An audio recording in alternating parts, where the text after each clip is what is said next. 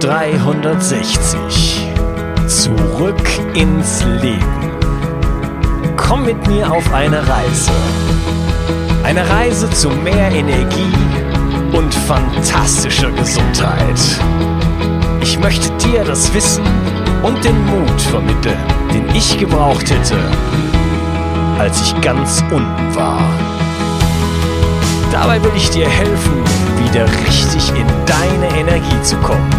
Zurück ins Leben. Hallo ihr Lieben und herzlich willkommen zu Bio 360 Zurück ins Leben. Und das ist der zweite Teil von meinem Interview mit Roland Liebscher-Bracht und wir reden über Arthrose und Gelenkschmerzen. Hallo Roland. Ja, hallo, freut mich dabei zu sein. Du hast im ersten Teil das Thema Faszien so mal kurz angerissen. Ähm, ich würde gerne nochmal, bevor wir jetzt dann wirklich weitergehen und auch richtig auf deine Methode zu sprechen kommen, so ein bisschen nochmal die Faszination für die Faszien gerne wecken, denn ja. wir haben es in vielen Bereichen des Körpers, äh, haben wir so eine eigenartige äh, Sichtweise. Zum Beispiel besteht unser Körper ja zu 70 Prozent im Volumen aus Wasser und 99 Prozent aller Moleküle in unserem Körper sind Wassermoleküle. Dennoch wird Wasser sozusagen aus jeder ähm, äh, biophysikalischen oder medizinischen Betrachtungen rausgerechnet, im Sinne ja, von, das brauchen wir nicht, das äh, spielt keine Rolle. Ja? Ja. leider, und, leider. Hm. Genau. Und da ist es bei den, bei den Faszien so ein bisschen ähnlich oder das hat sich jetzt vielleicht ja auch gewandelt, aber äh, ich möchte einfach so ein bisschen nochmal Bewusstsein dafür äh, schärfen, dass wir uns oft äh, über die Zellen unterhalten, aber dass wir zwischen den Zellen den sogenannten intrazellulären Raum haben und dass dieser tatsächlich alles mit allem verbindet und auch für Nährstofftransport äh, ganz, ganz entscheidend ist. Also durch den intrazellulären Bereich kommen die Nährstoffe äh, durch ziemlich wundersame Mechanismen in die Zelle und zwar in unglaublicher Geschwindigkeit. Und dieser intrazelluläre Raum, genannt Faszien und Bindegewebe, ist äh, ja überall und spielt wirklich eine ganz, ganz große Rolle. Vielleicht heißen sie auch deshalb Faszien, weil es von Faszination kommt oder ja, ja, äh, ja. ist sozusagen die Nation der, Fa der Faszinierung, die in unserem Körper sozusagen äh, sich befindet. Äh, Vielleicht können wir da noch kurz so ein bisschen, äh, bisschen drüber reden. Was, was ist wirklich äh, die Bedeutung der Faszie für den Körper?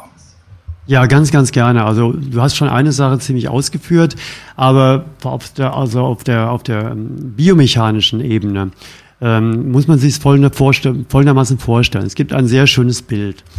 Und zwar, man nehme ähm, alles, was Faszie ist, raus aus dem Körper und die Knochen dazu und dann liegt am Boden ein Haufen von 100 Billionen Zellen mit einer Pfütze von Zwischenzellflüssigkeit. Ähm, ohne Faszie will das sagen, ist nichts mehr an seinem Platz. Es fällt alles völlig durcheinander. Das geht um größere Gebilde wie Organe, wie Muskeln und sonst was. Das kann man runterrechnen bis auf Zellebene. Da hält einfach nichts mehr.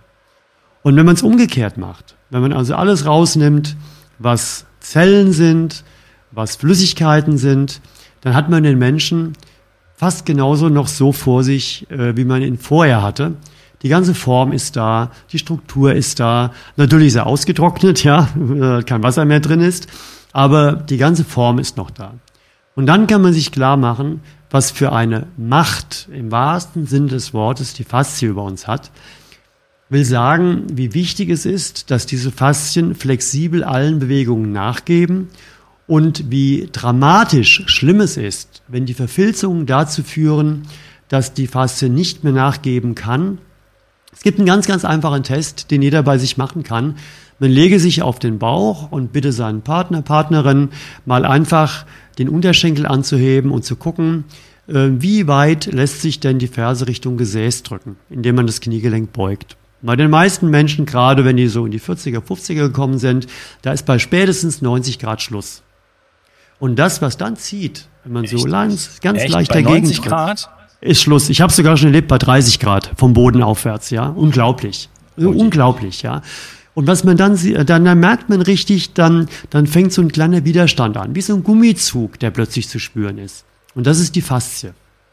Und jeder kann den Test machen, wenn man nicht locker mit der Ferse aufs Gesäß kommt, ohne jetzt groß Kraft aufzuwenden dann ist beispielsweise das Knie schon völlig überbelastet und kann nicht mehr richtig funktionieren.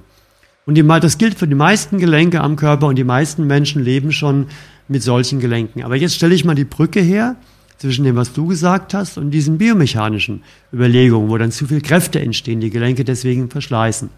Weil die Verfilzung, die, die Faszie, man sagt immer die Damenstrumpfhose, ja, so diese Scherengitterstruktur, das ist eine gesunde Faszie.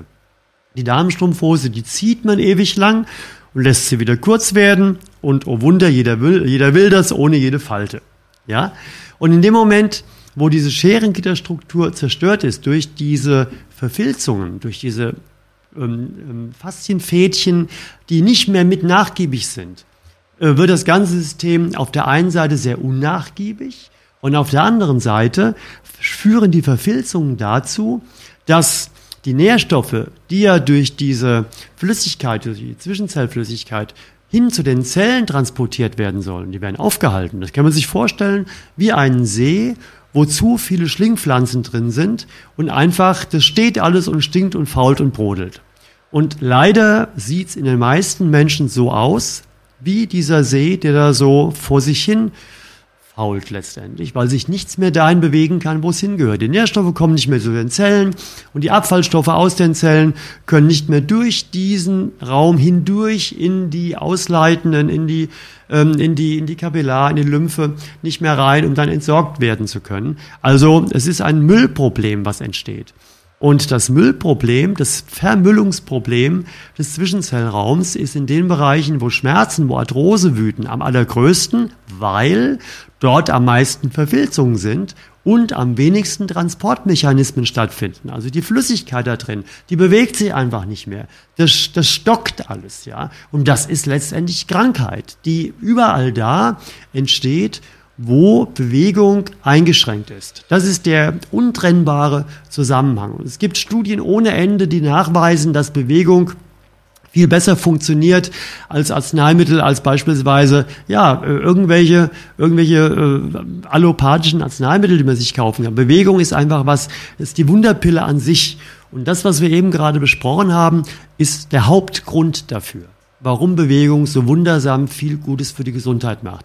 Das heißt, wenn man jetzt eingeschränkte Bewegungen, die Schmerzen erzeugen, die Arthrose erzeugen, wenn man diesen Prozess umkehrt, dann werden nicht nur die Schmerzen weggehen und die Arthrose wird sich regenerieren, das tut sie, und zwar im Original Hyalin Knorpel, kommen wir gleich nochmal drauf, sondern es ist ein wahrer Gesundheitsbrunnen für diesen Gewebebereich, weil der Stoffwechsel wieder hochgeht der untrennbar mit Umbewegung, also mit Unbeweglichkeit, mit nicht genutzten Bewegungswinkeln zusammenhängt.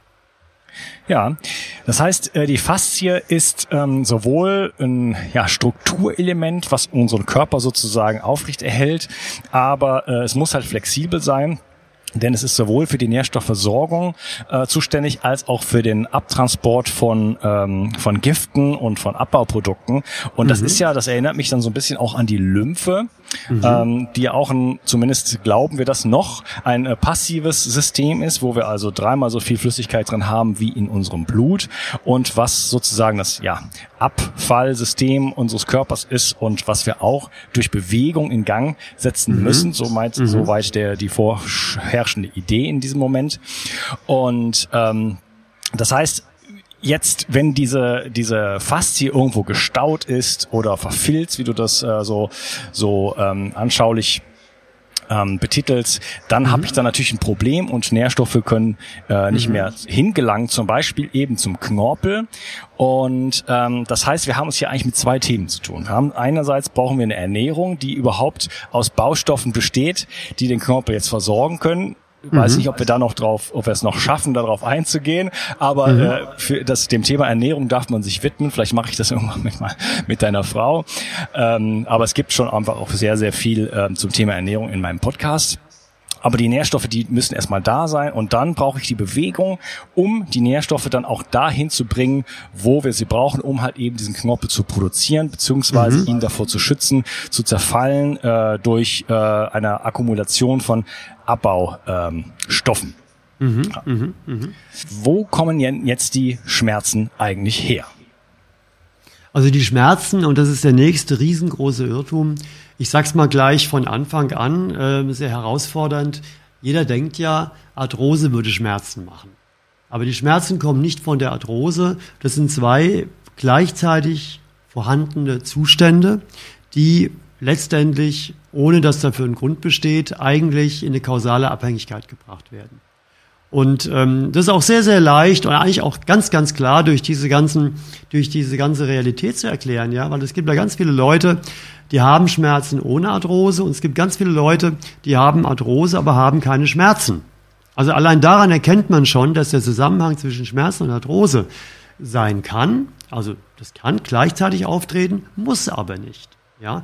Und jetzt gehen wir nochmal darüber hinaus. Also was haben wir herausgefunden? Wir haben herausgefunden, dass wir ein Arthrosegelenk, was ähm, gibt es ja vier Stadien, bis zum Stadium 4, vierten Grades, das ist beispielsweise im Knie, ist das äh, Glatze, ja.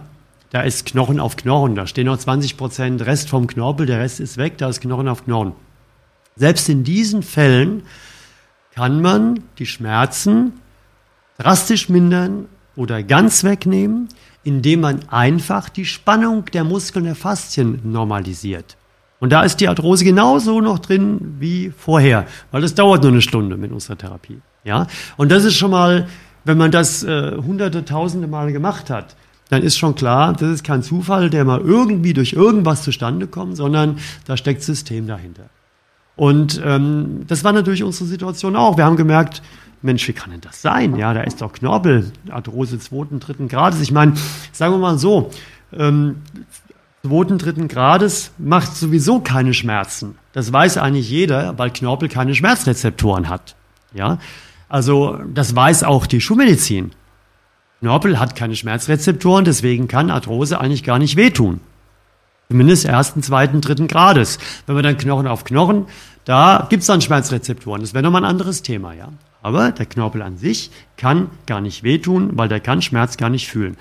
Und wenn man das jetzt, wenn jetzt jemand als Patient äh, zu seinem Therapeuten geht, zu seinem Orthopäden geht und fragt, ja, Doktor, wie ist das denn und so, dann wird er entweder keine Antwort kriegen oder er kriegt erklärt, ja, ja, das stimmt schon, aber die Schmerzen, die kommen durch die Entzündung der Gelenkinnenhaut, weil die Arthrose macht eine Entzündung der Gelenkinnenhaut und das ist der Arthroseschmerz. Gut, das kann ja alles sein, wenn dann so eine Erklärung kommt, aber fragen wir doch mal irgendwelche x-beliebigen Leute auf der Straße, ob Arthrose wehtut und der Knorpel irgendwie, wenn er verschleißt, wehtut, dann sagen ihnen 99 von 100, von 100 ja, weil es alle glauben. Aber das stimmt halt nicht. Dann war für uns dann die Frage, naja, wie kann das jetzt sein? Also, wir haben das immer wieder gemerkt, die Arthrose ist da, Schmerz können wir wegnehmen. Und letztendlich hat sich dadurch auch mit dadurch herauskristallisiert, wie der Körper wirklich funktioniert. Wie funktioniert er? Er funktioniert so, dass das Gehirn, wir sind wieder beim Gehirn, weil Schmerz entsteht im Gehirn. Und damit sind wir der modernsten Schmerzforschung ganz, ganz nah, also fast einig, obwohl die andere Rückschlüsse zieht als wir. In dem Moment, wo das Gehirn von den ganzen Rezeptoren, das sind tausende von kleinen Melde, Systemen, die überall im Körper eingebaut sind. Die sind in der Kapsel, in der Sehne, im Muskel, im Knochen. Überall gibt es diese Melder und die melden ihre Messergebnisse ans Gehirn. Das Gehirn ist der riesige Zentralcomputer, wo all das ähm, ausgewertet wird. Und das Gehirn weiß absolut darüber Bescheid, bei einem Gelenk jetzt beispielsweise, wo da welcher Druck ist, welche Zugspannung, welche Geschwindigkeit, das Gehirn kann sogar über die Rezeptoren Beschleunigung und Bremsvorgänge wahrnehmen. All das führt dazu, dass das Gehirn genau Bescheid weiß. Und das Gehirn weiß beispielsweise, dass ein Kniegelenk jetzt eine höhere Spannung hat. Aber das hat über Jahre eine höhere Spannung, die aber einfach wieder repariert wird. Dadurch, dass die Stammzellen einlaufen und da wieder das reparieren, was eben verschleißt, auch den Knorpel. Das weiß man ja aus der Stammzellforschung muss ich halt auch mal genauer erklären, warum es da auch diese Irrtümer gibt. Auf jeden Fall, so lange wird kein Schmerz gemeldet, weil die Belastung ist zwar zu groß, aber der Körper kriegt es hin. Und irgendwann gibt es einen Punkt zum Break-Even, wo der Verschleiß so groß ist, dass der Körper sagt, sorry, der Verschleiß ist so groß, den kann ich nicht mehr reparieren, da komme ich mit dem Reparieren nicht nach und da muss er sich was einfallen lassen. Eigentlich müsste jetzt wenn es ums Kniegelenk beispielsweise geht, ums Hüftgelenk, egal, müsste da jetzt eigentlich ein Telefon existieren. Und jetzt müsste eigentlich das Kniegelenk das Gehirn anrufen und sagen, du Gehirn, hör mal zu, ähm, ich gehe gerade kaputt, bitte stopp mal die Bewegung, die mich da kaputt macht, wenn ich das Gelenk weiter so verwende. Ähm, dieses Telefon vom Knie ans Gehirn gibt's aber nicht. Stattdessen gibt's was viel Besseres. Das Gehirn schaltet nämlich einen von uns so getauften, oder den gab's ja vorher nicht, Alarmschmerz. Das ist ein projiziertes Gefühl genau in den Bereich der gelenkumgebenden Muskulatur, wo die Muskeln angesteuert werden, die durch ihr Bewegen den Verschleiß vergrößern würden. Und in dem Moment, wo das Gehirn das jetzt misst, schaltet es diesen Schmerz dorthin und blockiert die Bewegung. Dann ist es fürs Erste, ist die Situation gerettet. Und der Knorpel wird biomechanisch da nicht mehr verschleißen, weil einfach die Bewegung blockiert wird. Aber das ist natürlich der Anfang vom Ende, weil jetzt gibt es einen Negativkreislauf. Der Mensch hat sich vorher schon eingeschränkt bewegt. Jetzt wird von seiner sowieso schon eingeschränkten Beweglichkeit noch eine Bewegung weggenommen, gesperrt durch den Schmerz sozusagen. Ja, also, hat, die, hat die Schöpfung das nicht vorausgesehen? Wir haben uns ebenso äh, fasziniert über den über die ganze Biologie und den Körper unterhalten und gesagt, das ist alles ein tolles System, perfekt. Jetzt höre ich so ein bisschen daraus, dass der Schmerz, wenn er denn dann kommt, viel zu spät kommt äh, und es eigentlich kein richtiges Feedback-System nee, gibt, was, kommt was, nicht mir, zu spät. Was, was, mir vorher schon sagt, ja. äh, du bist auf dem falschen Wege und dann kommt der Schmerz zu irgendeinem Zeitpunkt und der macht dann, dass ich mich noch weniger bewege. Das ist das ist ja irgendwie, äh, ja. das könnte, hätte ich jetzt anders designt. Ja, ist schon klar, aber wir müssen ja realistisch bleiben, ja. Wir dürfen ja nicht irgendwas wünschen, wir müssen ja wirklich ganz realistisch bleiben. Und das geht jetzt ins Eingemachte, aber ich beantworte dir die Frage ähm, so, wie wir sie uns beantwortet haben, ja, nämlich ganz logisch. Der Körper funktioniert vollkommen. Da fährt der Zug drüber, würden die Österreicher sagen. Das ist für mich so, ja. In dem Moment aber nur, also oder falsch gesagt, das macht er nur dann, wenn er so gebraucht wird, wenn er so benutzt wird, wie er vorgesehen ist. Mhm. Und wir denken, es ist Folgendes passiert. Es war genetisch nie vorgesehen, dass wir Gelenke, die eingebaut sind, nur eingeschränkt bewegen. Das war nie vorgesehen. Weil dann wäre das Gelenk ja nicht eingebaut. Es wäre ja völlig unlogisch, dass eine Evolution oder Gott einen Gelenkwinkel einbaut, um ihn nicht zu benutzen. Ja, das ist ein Ding der Unmöglichkeit. Also alles, was eingebaut ist, muss auch genutzt werden. So, das lassen wir mal so stehen. Jetzt muss ich einen Seitenpfad aufmachen. Ja, genau. Wir haben einen Alarm. Ja, darauf, genau darauf wollte ich hinaus, dass ähm, wir heutzutage Dinge machen und da gehört Bewegung dazu, aber es gibt noch viele andere Dinge, auf die unser Körper einfach nicht vorbereitet äh, Richtig. ist. Ja, es hat Richtig. einfach keine Millionen Jahre von Bewegungslosigkeit gegeben, wo jetzt der Körper hat äh, Richtig. Zeit gehabt, um sich neue Mechanismen zu überlegen und wir waren auch genau. noch nie so mit Schwermetallen verseucht und so weiter und so fort. Das heißt, äh, wir haben eine neue Situation und sind deswegen so ein bisschen da in der Schuld oder in so einer in so einer Klemme, sag ich jetzt mal, und dürfen jetzt wieder lernen, eigentlich ähm, Mensch zu werden. Genau, aber man kann es noch viel anfassbarer machen. Das stimmt alles, was du sagst. Wir sind ja wirklich einer Meinung, aber man kann es noch viel anfassbarer machen, weil jetzt muss man sich in den Körper reinversetzen. Ähm, es ist Winter, wir rutschen aus, fallen, stützen uns auf und überstrecken uns das Handgelenk. Das Ergebnis dieses Unfalls ist, dass die Muskeln, die Beuger des Handgelenks an der Innenseite, geschockt sind und sich erstmal zusammenziehen. Dann kriegen wir die Pfötchenhaltung. Das ist so ein Begriff aus der Therapie, aus der Medizin. Ja, jemand, der so fällt, der hat eine Schonhaltung, Pfötchenhaltung. Das heißt, die Handfläche nähert sich praktisch dem Unterarm an, um den Beuger nicht in die Länge zu ziehen, weil der war ja gerade geschockt.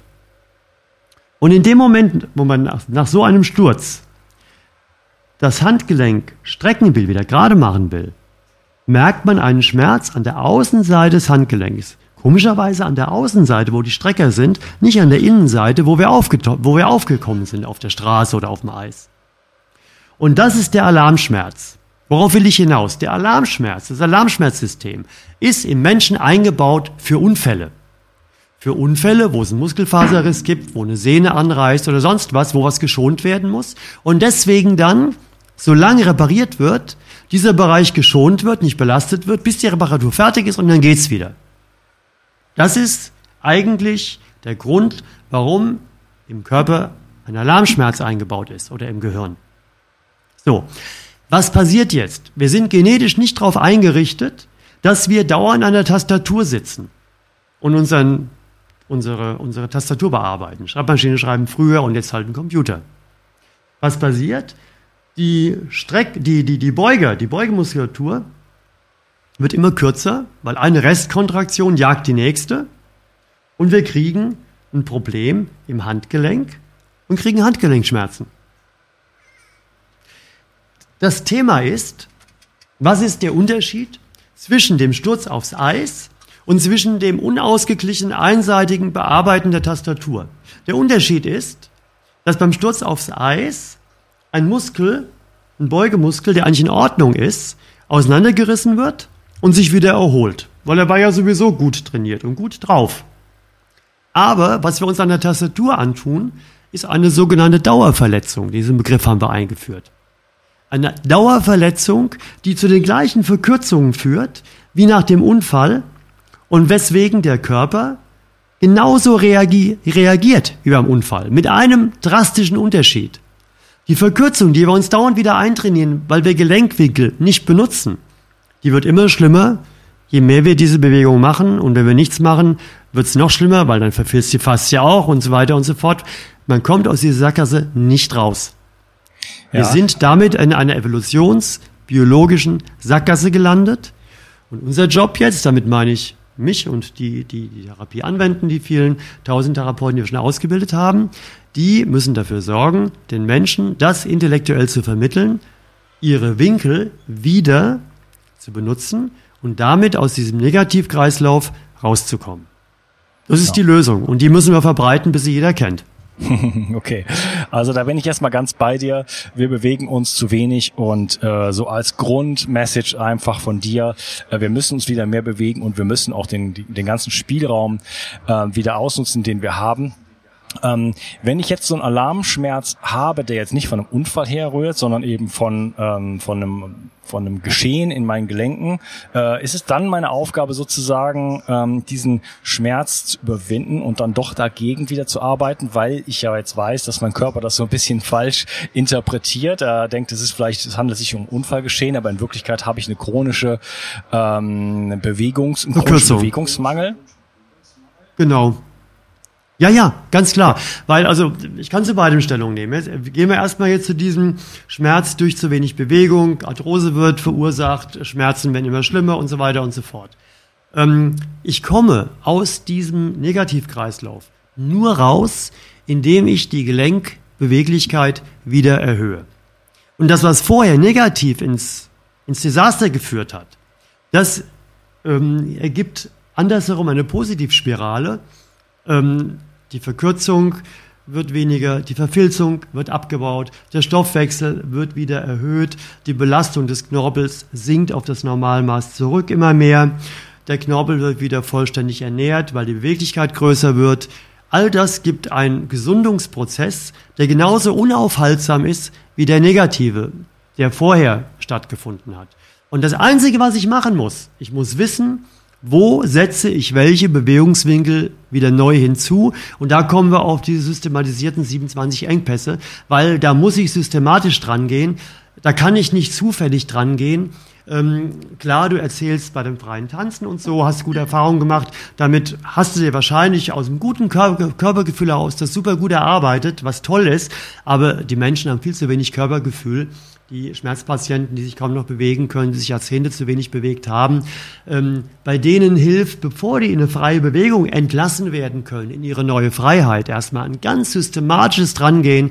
Genauso musst du jetzt dich bewegen, ganz festgelegt und bloß nicht anders, damit du erstmal diese ähm, Engpässe auflöst. Und wenn die aufgelöst sind, dann bitte beweg dich so, wie du willst, ringsrum, oben, unten, sonst was von oben bis unten durch. Ja, okay. Ähm, klar, das ist natürlich so ein bisschen ein höheres Niveau. Ähm, um nochmal zu dem Tanz was zu sagen, was ich dann spüre in meinem Körper ist, dass mein, also mein Körper weiß ganz genau, in welche Richtung ich mich bewegen muss oder darf, um äh, ja sozusagen die ganze, diese ganzen Engpässe sozusagen so ein bisschen, bisschen auszuloten, auszudehnen. Also ich habe dann so ein Gefühl dafür, ah, so müsste ich mich jetzt mal bewegen. Und man streckt und dehnt sich in alle möglichen Richtungen. Und das ist so ein intuitives Vorgehen eigentlich. Ne? Aber es mhm. ist mir klar, dass äh, wir in, in Deutschland oder wahrscheinlich, äh, äh, also zumindest in den Industrienationen, ein ganz anderes Geschehen haben und dass wir von einer ja. ganz anderen Position aus daran gehen. Und ich beschäftige mich sozusagen sowieso professionell von morgens bis abends mit Gesundheit. Und das in der Bevölkerung ja wahrscheinlich eher nicht der Fall. Ganz klar ähm, nicht der Fall, leider. Das wollen ja. wir ja ändern. Ja, genau. Deswegen unterhalten wir uns über dieses spannende Thema. Das heißt, den Alarmschmerz, äh, den darf ich erstmal ignorieren und muss den überwinden oder ich muss dadurch den, muss ich dadurch den Schmerz durch und dann halt wieder die Bewegungsmuster. Nein, nein, gar nicht, gar nicht, gar nicht. Dafür gibt's ja, also das Tolle ist ja, wenn man diese Mechanismen erstmal durchdrungen hat, ja, und weiß, welcher Schmerz durch welche Verkürzung zustande kommt. das haben wir geleistet, ja. Dann kann man das bei sich selbst anwenden. Und das ist unser größtes Ziel, dass wir den Patienten das beibringen, das selbst bei sich anzuwenden.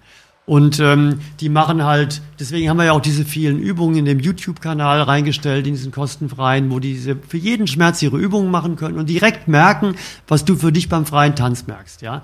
Das also in dem Moment, wo sie Schmerzen haben, machen sie die und die Übung und die meisten sind ja, frappiert, ja, ähm, ähm, geschockt, positiv geschockt davon, dass dann Schmerzen verschwinden, wegen denen sie vorher so und so viele Monate beim Physio waren oder sich haben Schmerzmittel geben lassen oder sonst was, ja. Aber also genau darum geht's und die Leute müssen wieder lernen, mit ihrem Körper umzugehen. Und da nehmen wir sie an die Hand und sagen ihnen, passt auf, für den Schmerz machst du die drei Übungen, für den Schmerz die drei. Wenn du insgesamt deinen ganzen Körper, dann machst du die 27. Und dann gibt's natürlich, wie du es vorhin so schön gesagt hast, immer höhere Level. Da kommt ja dann irgendwann das Faszien-Yoga rein, was wir entwickelt haben, was darauf abzielt, bei Leuten, die sich schon sehr gut bewegen können, auch die letzten Einschränkungen noch wegzunehmen und so weiter. Ganz systematisch, damit immer mehr Freiheit besteht. Das, was man Weißt du, weil das Problem ist, ich muss gerade mal einen Break machen, das, was das Problem ist, die Leute bewegen sich und die hören in den meisten Dehnungskursen, hören die den, den, den Befehl fast schon oder die feste Regel, hör auf zu dehnen, wenn es dir anfängt weh zu tun. Und ich fasse das mal anfassbar, ich bin eine Techniker, bitte um Entschuldigung, in eine Skala. Null heißt, ich merke gar keinen Dehnungsschmerz. Und zehn heißt, ich merke einen Dehnungsschmerz, der ist so intensiv, dass er gerade beginnt, dass mein Atem nicht mehr ruhig läuft, nicht mehr ruhig fließen kann, dass ich mental oder körperlich gegenspannen muss, um ihn auszuhalten. Diese Szene wollen wir nie erreichen. Aber jetzt wird es spannend. Weil wenn jemand dehnt, nur bis dahin, wo er sagt, jetzt fängt es an weh zu tun, hört er bei fünf auf. Wir wissen aber aus 30 Jahren Erfahrung, es gibt einen Effizienzkorridor und der heißt Größe 8, kleiner 10. Und allein schon wegen diesem kleinen Detail dehnt sich die ganze Welt, aber die wenigsten dehnen sich schmerzfrei, weil sie nie in die Intensität reinkommen, die überhaupt erstmal richtig deutlich etwas bewegt. Und das ist so etwas, was die Menschen lernen müssen. Die müssen lernen, sich jetzt nicht weh zu tun, nicht negativ weh zu tun, aber die müssen lernen, dass Schmerz was Positives ist, obwohl es ätzend wehtut. Ja, wie kann denn was Ätzendes irgendwie positiv sein? Doch, es ist was Positives, weil der Schmerz ist wie die Ölkontrollleuchte. Und kein vernünftiger Mensch, der auf der Autobahn fährt und die Ölkontrollleuchte geht an, fährt an der nächsten Tankstelle vorbei. Na, der hält erstmal an und kümmert sich um das Problem. Aber wir, nicht wir jetzt als wir, sondern als Gesellschaft meine ich das, ja, hört die Ölkontrollleuchte oder sieht die Ölkontrollleuchte in Form von Schmerz, ja, und packt sie weg und klebt ein Pflaster drüber mit Schmerzmitteln. Das ist das drastisch Schlimmste, was man machen kann. Weil dann sagt man dem Körper, du intelligenter Körper, du warnst mich zwar, dass da was anbrennt, aber weißt du was, das interessiert mich nicht, ich höre es einfach nicht auf dich, noch schlimmer, ich gebe dir ein Schmerzmittel, ich betäub dich oder noch schlimmer, da wird ein Nerv durchtrennt, dann fühle ich dich nicht mehr und alles ist in Ordnung. Das muss doch in die Sackgasse, ins Desaster laufen. Das geht doch gar nicht anders. Und genau dieses Verständnis müssen wir den Menschen wieder geben, dass sie auf ihren Körper hören sollen und dass sie mit dem Wissen, oh, jetzt tut mir die Schulter weh, dass ihnen sofort einfällt, okay, liebscher Bracht, Schulter tut weh, was mache ich? Und dann gehen sie in die Ecke und dehnen sich in einer lächerlich einfachen Dehnungsübung und merken hinterher, ach du Schande, der Schmerz ist ja weg oder viel besser. Und genau das haben wir halt so systematisiert, dass es für jeden Bewohner dieses Landes mindestens oder auch weit darüber hinaus immer leichter sein wird und sein muss, seine Schmerzen selbst mit den entsprechenden Übungen wieder zu mindern, wieder wegzukriegen und das dauerhaft. Weil man dann dieses Prinzip oder tut was weh oder auch schon vorher oder spannt was. Ja, da, das ist die Ebene, auf der du, der du ja sehr hoch bist dort in dieser ganzen Entwicklung, ja, wo du schon bist. Weil die meisten Menschen reagieren erst auf den Schmerz. Aber man kann auch schon auf eine Spannung reagieren. Ich tue das auch, weil ich seit mein Leben lang in meinen Körper reinhöre. Aber wenn ich merke, da klemmt irgendwas, das ist noch weit, weit, weit entfernt vom Schmerz, dann weiß ich, die Übung habe ich ein bisschen vernachlässigt den letzten Wochen. Also mach sie und schon ist alles wieder in Ordnung. Das heißt, ich baue mir, ich konstruiere mir wieder ein, oder ich lerne noch besser, ja. Ich lerne mir wieder ein Körpergefühl an, was mich völlig unabhängig von allen Ärzten und Therapeuten und Schmerztherapien dieser Welt macht. Und das ist unser Ziel. Wie genau diese Übungen aussehen, da würde ich mich gleich noch mit dir gerne drüber unterhalten in einem dritten Teil. Ähm, Sehr gerne ich habe selber so ein paar Übungen mal gemacht und ich hatte dich gefragt nach dem Schmerz und nach dem Alarmschmerz und mir ist dabei aufgefallen, du hattest jetzt gerade schon von dieser Skala von acht bis zehn geredet, dass äh, das durchaus relativ unangenehm ist. Äh, so gesehen äh, würde ich mal vermuten, dass die, dass eure Methode so ein gewisses PA-Problem hat, weil es halt wirklich äh, ja einen kontinuierlichen Einsatz fordert auf der einen Seite, der aber äh, doch ziemlich hart ist. Also ich habe ähm, seit einem Unfall vor sieben Jahren ähm, ja ziemlich starke Probleme mit meinem Nackenbereich und ich habe diese Übung gemacht und das tut richtig weh. Dann hast du es zu intensiv gemacht. Entschuldige, ja. dass ich das so direkt sage, aber dann warst du auf 12, 13 und nicht unter 10. Und das ist eine Sache, die ist ganz, ganz wichtig zu verstehen.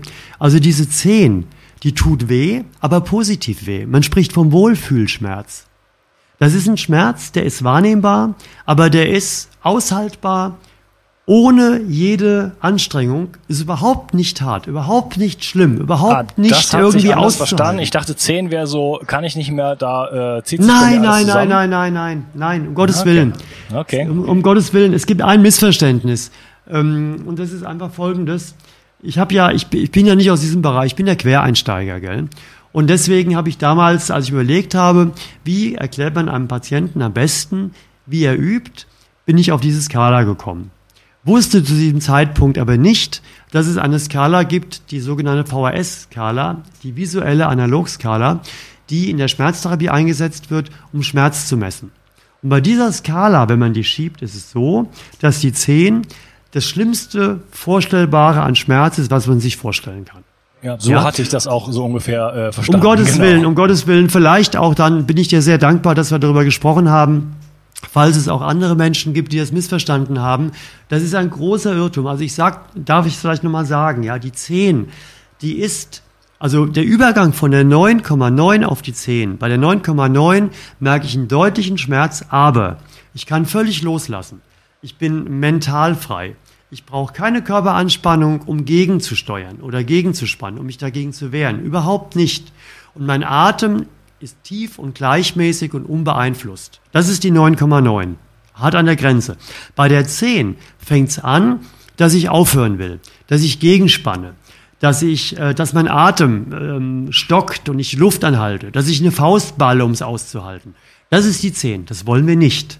Das heißt, wir sind immer größer 8, kleiner 10 in diesem Wohlfühlbereich, der aber deutlich wehtut, aber positiv wehtut. Das ist ganz, ganz wichtig zu wissen. Würde man das so machen, wie du das versehentlich, Entschuldigung, da muss ich das zu schlecht erklärt haben, ja, auf dem entsprechenden Video, was du geguckt hast. Ähm, würde man, würde man das machen, würde man noch mehr Anspannungsprogramme im Gehirn ähm, praktisch ähm, ähm, ähm, ähm na, programmieren. Das wäre das Gegenteil von dem, was ich machen will. Dann würde ich ja, ich will ja die Anspannung normalisieren und mindern im Gehirn. Ich will ja nicht nur Anspannungslevel dazugeben. Das, das ist falsch.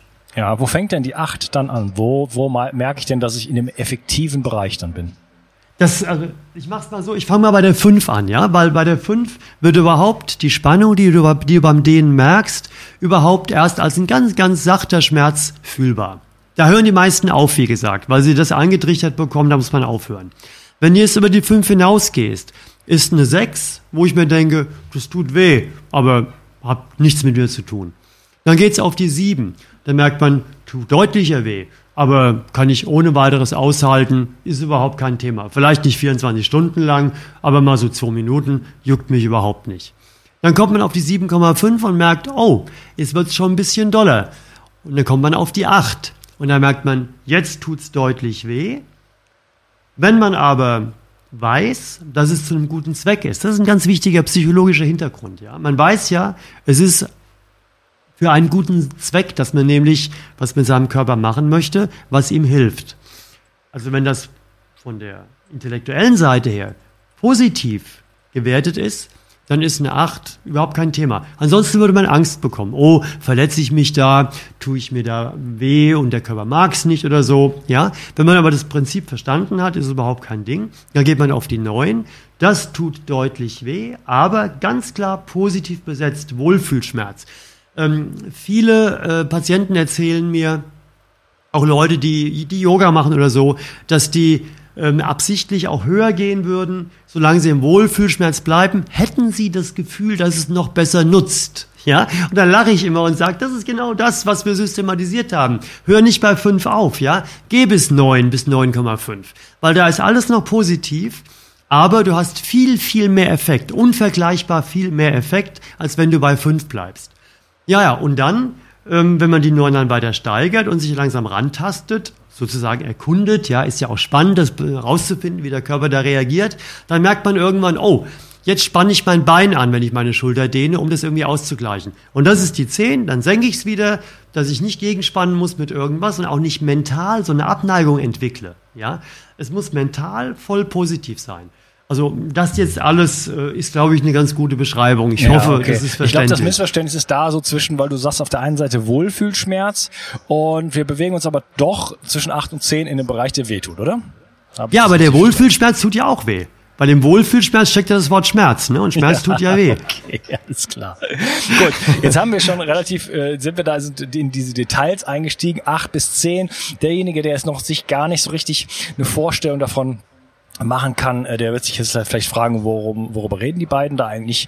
Äh, ich würde an dieser Stelle gerne die Episode nochmal unterteilen und dann mit einem in einem dritten Teil äh, den Sack sozusagen zumachen und wirklich konkret darauf eingehen, wie das dann aussieht und welche Erfolge man damit haben kann. Ich danke dir erstmal für diese Episode. Ja, danke auch dir. Ich möchte dir etwas schenken. Und zwar habe ich dir einen Audiokurs aufgenommen, wo ich dich in sieben Schritten zu mehr Energie und fantastischer Gesundheit führe. Das Einzige, was du tun musst, ist unten in der Description auf den Link zu klicken, dich dort einzutragen und dann bekommst du von mir kostenfrei diesen Audiokurs nach Hause geliefert. Wenn du das Gefühl hast, dass ich heute deinen Tag ein bisschen schöner gemacht habe, dann möchte ich dich einladen, auch meinen Tag etwas zu verschönern und auf iTunes zu gehen und für mich dort eine 5-Sterne-Bewertung und eine Rezension zu hinterlassen. Da würde ich mich riesig freuen und ich wünsche dir einen wunderschönen Tag. Bis dann, dein Onkas. Ciao. Bio 360 Zurück ins Leben. Komm mit mir auf eine Reise. Eine Reise zu mehr Energie und fantastischer Gesundheit. Ich möchte dir das Wissen und den Mut vermitteln, den ich gebraucht hätte, als ich ganz unten war. Dabei will ich dir helfen, wieder richtig in deine Energie zu kommen. Zurück ins Leben.